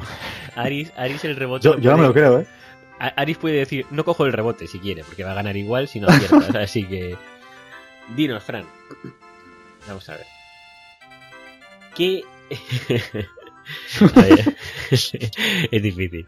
Eh, a ver, el diseño de niveles de este juego, del juego que, que tienes que adivinar, fue inspirado por el monumento a los judíos de Europa asesinados de Eisenman en Berlín y por la arquitectura de. Ricardito Bofill. De Ricardo Bofill, en realidad, Ricardo Bofill padre. Eh, Y tengo que averiguar el nombre del juego. sí, pero te voy a dar, tranquilo, te voy a dar opciones. ¿De acuerdo? Seis opciones, eso sí. Entonces, No, podían ser 12, ¿no? seis opciones.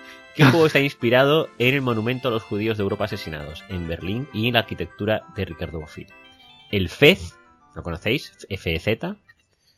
El Faster Than Light, FTL, del que hemos escuchado música hace poco. El Minecraft. El. Monument Valley. El Papo y yo. Sí. O el Maquinarium.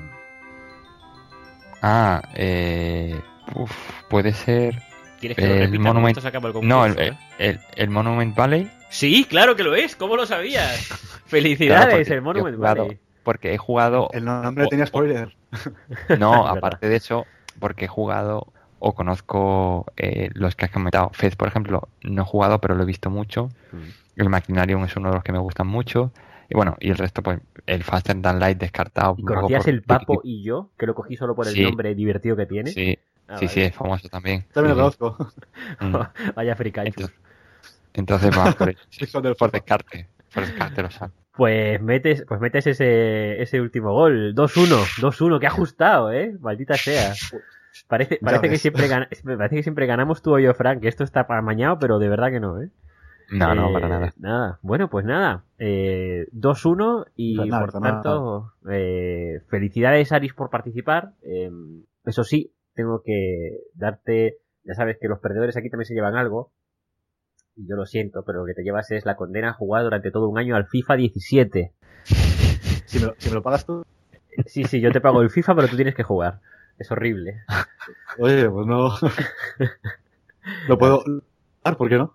Claro, claro que sí, claro que sí. Al FIFA Fu, como tú dices siempre. FIFA Fu, los FIFA Fuses. Los FIFA Fuses. Bien. Y Frank, para el ganador, aquí llega el A ver, premio. Redoble de tambores. Sí, rodeado de tambores. Un espectacular trofeo de oro lleno de meticulosos grabados y enjollado. Eso sí, está en forma de Minecraft, así que parece un cubo amarillo gordo. Pero con tu imaginación seguro que le das el valor que tiene. Vale, vale, vale. Así que te llevas tu cubo amarillo Bueno, vale. gordo y ese, ese es el maravilloso premio de Minecraft. Eh, Me mola, me mola.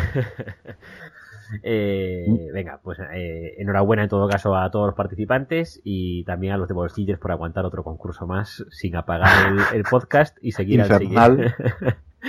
y seguir al siguiente. Pero bueno, mantengo, mantengo mi leyenda de que la gente puntúa, ¿eh? Arañando los puntos, pero puntúa. Está guay. Qué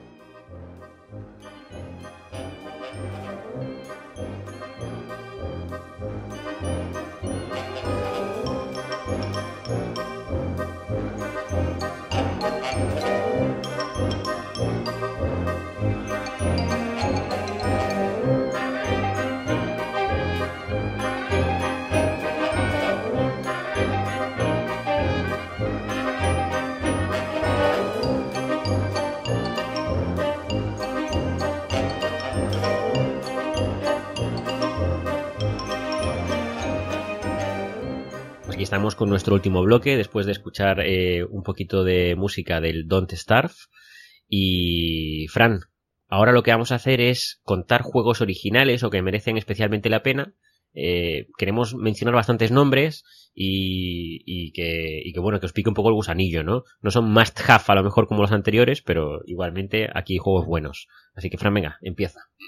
Sí, bueno, yo sí matizaría que algunos de los que yo voy a decir si te parece, digo los que son must have y los que no, ¿vale? Venga.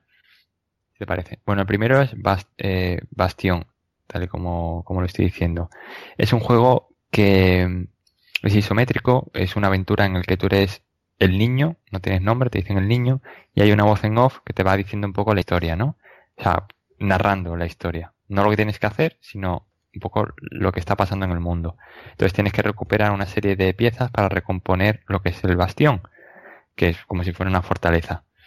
Es muy entretenido, es un juego sencillo y yo creo que lo comenté antes un poco. Es un juego para pasar el rato que es, no sé, creo que eran unos 20 horas de juego. Lo juego en un verano y la verdad es que es un juego que también visualmente es chulo. Lo he jugado un poquito, está también muy bien.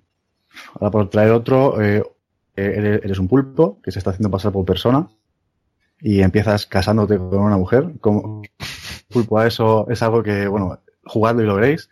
Va pasando juego. Eh, luego también hay, sale para ahí un niño. ¿Cómo es eso posible? Pues supongo que el pulpo tendrá más cuernos que un alce. y es, es divertido porque, bueno, ya el concepto de la, idea es graciosa, pero luego además eh, el control del pulpo es infernal. Es en plan de con el mando tienes que andar controlando todas las, patas del pulpo para coger cosas, ponerte cosas. Y está, está gracioso, está gracioso. ¿Y cómo se llama el juego? Eso, ¿cómo se llama? Octodad.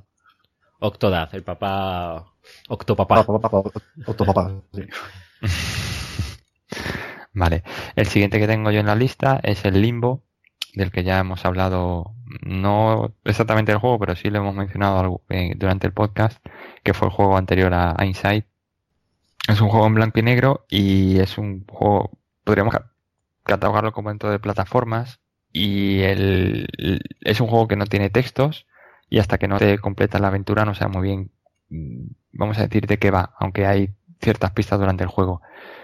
No puedo contar mucho más, más allá de que es un juego también dentro del, mundo indie, es una, un juego icónico también. Y yo recomiendo que, que lo juguéis si tenéis 3-4 horitas también, porque es un juego corto que merece la pena por, sobre todo por el final, diría yo. Eh, yo vengo ahora con de Stanley Parable, que es la parábola de Stanley, que básicamente Stanley es un tío que está en una oficina y bueno, empieza a sonar un narrador de fondo. Uy, Stanley se levantó y fue a la puerta de la derecha. Y tienes una puerta a la derecha y tienes una puerta a la izquierda. Y puedes hacer caso al narrador o no. Y según un poco lo que vais haciendo en la historia, pues el narrador se va volviendo más o menos loco y pues es la historia que, que va saliendo. Un juego original, da para un par de orillas y pues bueno, si tenéis, si tenéis posibilidad, echarle, echarle un ojillo me parece de los más originales que hemos contado. Y mira que hay muchos originales, ¿eh? Me gusta. Sí, sí. Pues, muy, loco, muy loco. Pero vamos, te echas, unas risas. sí, la verdad es que suena original. Yo el siguiente que os quería comentar es el Journey. Este juego, la verdad es que estoy flipando porque salió en el 2012. Yo pensé que jugué hace poco, pero el tiempo pasa muy rápido. Es de la compañía That Game Company, que fue la que hizo el Flower y el Flow, que son juegos pequeñitos también. El Journey creo que también dura 3-4 horas. Solo está en Play 3, eso sí. Es, una pega que tiene. Pero si tenéis la consola o podéis pedirla a alguien, es un juego que merece realmente la pena porque es como, eh, como si fuera el transcurso de la vida desde que naces hasta que mueres. Pero no va de eso. O sea, tú eso, a eso no te enfrentas realmente. Tú haces un viaje por el desierto, eh, no sabes muy bien tu destino y lo que va ocurriendo durante ese transcurso, transcurso perdón, eh, a veces estás solo, a veces acompañado de alguien que se conecta online. Yo recomiendo jugarlo online, ¿vale? Porque se te une a tu partida siempre gente que te ayuda sin hablar contigo, mediante sonidos. Entonces, la inmersión en el juego es bastante profunda y la música es brutal. O sea, la música del juego es brutal y es realmente la que te, la que te conecta con, con la historia. Que la historia tampoco tiene textos, es todo muy visual pero los momentos por lo que vas pasando son a veces de penuria, un poco como la vida, ¿no? Y la verdad es que es un juego que a mí me encantó por, por cómo te transmite. Eh, esa sería como ver un cuadro o leer un libro, pero, pero eh, pasado a juego. realmente recomendable. Qué curioso lo de multijugador, ¿no? Hmm. Vale, pues voy, voy con otro, eh, Stardew Valley.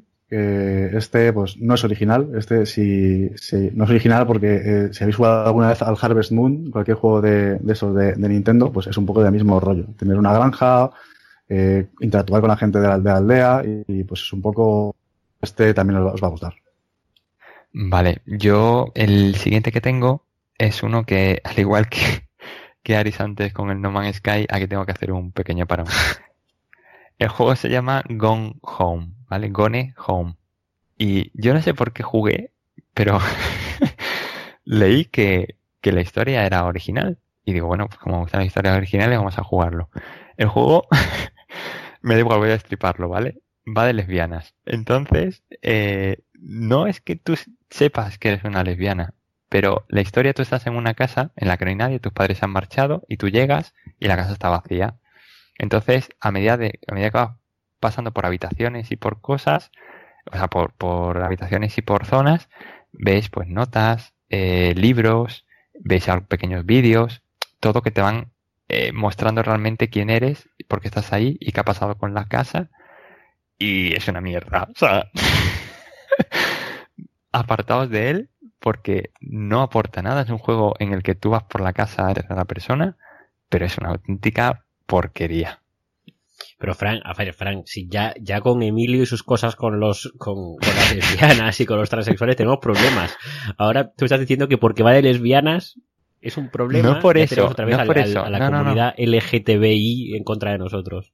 No, no, no es por eso, no es, por, no es porque vaya de ese tema, sino porque además lo trata con bastante respeto. No es eso, sino que es un juego que lo único bueno que tiene para mí es cómo trata el, asunto, o sea, o digamos el, el, el, levianismo.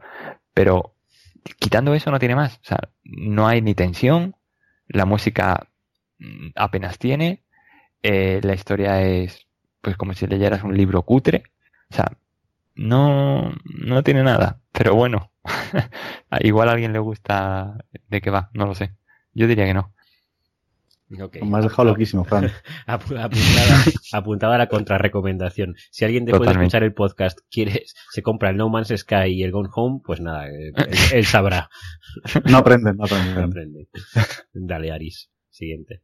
Vale, pues voy a comentar el Prison Architect, que eres un arquitecto de, prisiones. Bueno, más que nada eres el, el encargado más que el arquitecto y pues eh, te van llegando presos todos los días y tienes que, que acondicionar tu cárcel para, para poder eh, albergarlos. Tienes que darte comer, tienes que asegurarte que tengan sitio para dormir, que, que, estén entretenidos para que no te, para, que no te monten motines. Y esto así, en principio tan simple, es el típico juego que vas a tener que jugarlo tres o cuatro veces porque las cosas se te van, se te van de madre con bastante facilidad. Y a lo mejor te crees que tienes ahí tu prisión perfecta y, de repente empiezan las bandas a, a alguna o se cargan algún, algún guardia y empiezan a huir masivamente. está curioso y bastante, es bastante original. Este la verdad es que también me llamó mucho la atención por, por lo que vi y por lo que me contaste. Vale, el siguiente juego sí es, a diferencia del anterior que he comentado, sí que es eh, rompedor. Es Super Brothers eh, Sword and Sorcery EP este juego, lo bueno que tiene es la música, que se, digamos que es clave en la historia.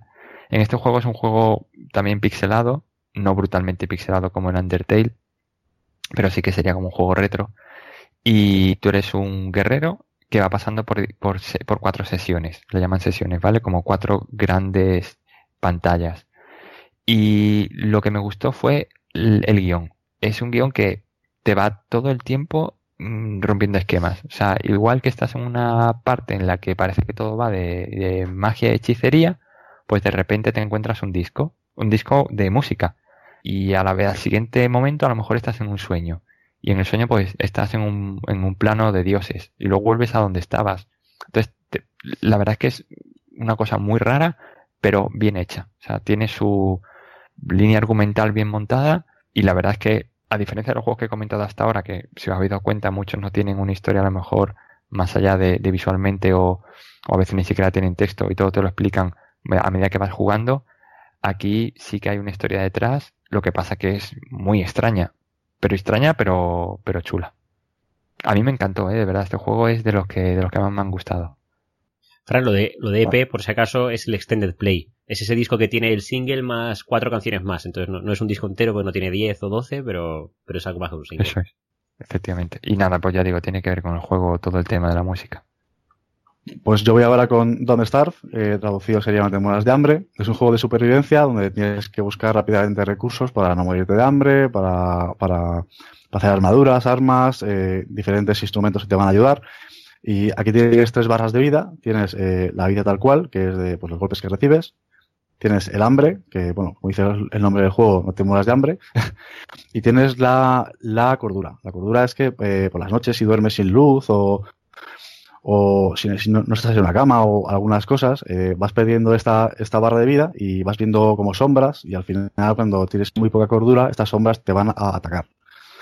Eh, es complicadito, hay que echar un par de partidas para coger el truco, pero bueno, ahora mismo eh, hace poco salió una actualización y ahora se puede jugar en multijugador, así que esto pues con dos, pues si ya con uno es divertido, más todavía. Claro, con, con dos más todavía la música que ha sonado justo antes de entrar a este bloque es de Don't Starve, es de Don't Starve y tanto la música como el look gráfico del juego tiene como un toque Tim Burton, ¿no te lo parece?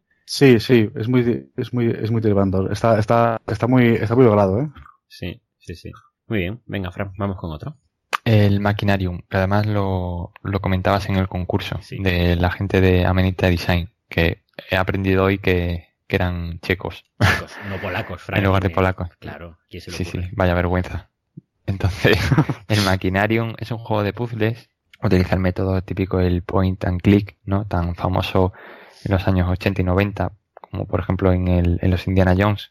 Y eso, es un juego de puzzles. Lo bonito que tiene también es el estilo gráfico, el, el diseño de tanto del personaje como de los escenarios. Tú eres un robot, al principio te tiran como a la basura, estás lejos de la, de la digamos a decir, de la capital, de, la ciudad principal, y, y, raptan a tu chica robot. Entonces tienes que ir a buscarla.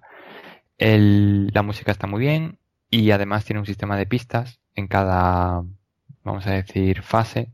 Pues estaba como por escenas. En cada escena puedes solicitar que te, que te den una pista para avanzar. Es verdad que hay juegos, hay hay puzzles que son más complicados que otros. Yo tuve que recurrir a guías dos o tres veces porque, porque algunos son realmente chungos. Y la verdad es que, bueno, pues a quien le gustan los juegos de puzzles de estilo clásico, yo creo que este es de los mejores que hay. Pues otro, Faster Than Light, eh, más rápido que la luz. Esta es de, de naves. Eh, tienes una nave con su tripulación. Eh, puedes asignar a tripulación a diferentes zonas de la nave para que mejoren las armas, los escudos y pues tienes que llegar a una parte del espacio donde hay unas naves que están todo. ¿Qué pasa? Que pues de camino te va a pasar de todo. Te vas a encontrar naves que te atacan, te vas a encontrar supernovas, te vas a encontrar eh, posibilidades para ganar experiencia y también pues posibilidades para que te maten. está muy bien, es complicado y bueno, pues para echar, para echarle un rato una partida rápida, pues está muy bien. Yo este la verdad es que le tengo muchas ganas, porque no lo he escuchado infinidad de veces, pero hasta ahora no le he podido echar el guante, así que lo jugaré también. Sí, pues voy con uno que, que me gustó mucho, el diseño artístico que tiene. Se llama Ori and the Blind Forest. Ori es el personaje que manejas y lo del Blind Forest viene porque desde el principio ya te lo cuentan. Es un bosque mágico que debido a una criatura vamos a decir, el, el enemigo principal, pues se queda ciega entre comillas. Y tú tienes que ir encendiendo también entre comillas luces para ir volviendo a la luz al bosque. Este juego, pues eso, también un juego independiente de una desarrolladora que creo que solo tienen este juego ahora mismo. Salió para Xbox, luego salió para PC, yo lo jugué en PC. Y este sí requiere un poquito más de PC. De hecho, a mí me iba un poco a veces a tirones, pero bueno, lo pude jugar bien y disfruté bastante. El, eso también, como decía antes Aris, en el Anepic y el Ghost eh, un Metroidvania, o sea, una mezcla entre Metroid, el juego clásico de, Nintendo, y el Castlevania. Y es un, juego plataformas donde eres un, es una especie de espíritu del bosque, que además has perdido a tu padre, no físicamente, o sea, no, como decir, no, no que lo has perdido, sino que te has perdido de él, que, que de alguna manera tienes que ir a buscarlo y nada, pues eso, un clásico plataformas que ya digo, más allá de la jugabilidad que tiene, en el que puedes hacer movimientos imposibles para llegar a sitios aún más imposibles, porque además este juego sí requiere bastante habilidad. O sea, yo lo recomendaría para gente que le gustan los juegos de plataformas, como a mí me gustan los Mario, ¿no? Porque es, es a ver, no es, no es un juego que requiere una habilidad brutal, pero sí que tiene que, tiene que gustarte los juegos. De hecho, hay que jugarlo con, con mando de consola, aunque juegues en PC. Yo jugué con el mando de Xbox. Y el tema es que, bueno, la historia tampoco tiene, tiene mucho más, pero sí que lo recomiendo por, porque visualmente es una auténtica preciosidad. O sea, es, de los juegos más bonitos que he jugado nunca. Y bueno, luego aparte, pues, que, es, que es retante. Es un poco la, las cosas que me gustaría destacar de él. Yo por último, el último que os traigo es el Antichamber. A ver, este juego a mí me daba mareos cuando lo jugaba porque es un juego que se juega en primera persona, un juego de puzzles. Yo creo que también el problema es el, movimiento tan rápido que a veces haces con el ratón. Eh, tú, tienes como una especie de dispositivo, ¿vale? Que es el que se ve en pantalla, como cuando juegas al Doom que se ve un arma. Pues igual, ¿no? Pasa que no es un arma. Entonces, gracias a ese dispositivo y el jugar con el escenario, pues avanzas en, en los puzzles. Por ejemplo, vamos a poner que tú tienes un precipicio, ¿vale? Y el precipicio, pues, delante de esa, después del agujero, pues tienes una escalera. Pues según cómo mires esa escalera, si te agachas o si rotas un poco hacia izquierda o derecha, a lo mejor forma o se une esa escalera visualmente en pantalla con el, digamos, el, el suelo en el, que, en el lado en el que estás tú de forma que se forma un solo continuo. Pues ese tipo de cosas son las que utiliza el juego. El unir, digamos, a lo mejor, pues si ves dos cubos en pantalla, a lo mejor igual giras un poquito y se forma un panel por el que puedes pasar. Es complicado también. Juego de puzzle chunguete. Bueno, eso también depende de la persona, porque igual yo soy más torpe que otros, pero al final que un juego de puzzle pues siempre tiene momentos que son más difíciles que otros. Nada, otro que tacho de mi lista, porque vamos, si a ti se te da mal, a mí seguro que peor, conociendo tus habilidades de juego. Pues bueno chicos, la verdad es que mm, yo creo que hasta aquí hemos llegado, hemos hecho un, buen repaso a bastantes juegos indies, hemos, lo hemos pasado bien con el concurso. Y, y bueno, en fin, dentro de 15 días volvemos con otro tema, esperamos que eh, no os hayáis aburrido demasiado los de Bolsillers, que sobre todo hayáis descubierto al estilo del programa de las series, pues hayáis descubierto algunos juegos que suenen bien y que merezca la pena probar. Y poco más, os dejamos con Bride.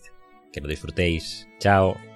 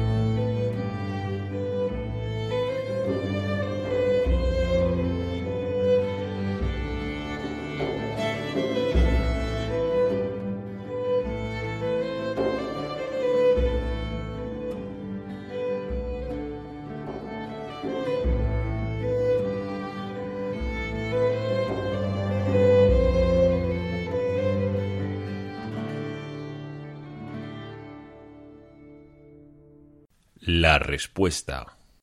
Según la web Target Map, en el Congo, 17,93 centímetros de media. Correr a consultar dónde están los cimbreles más pequeños.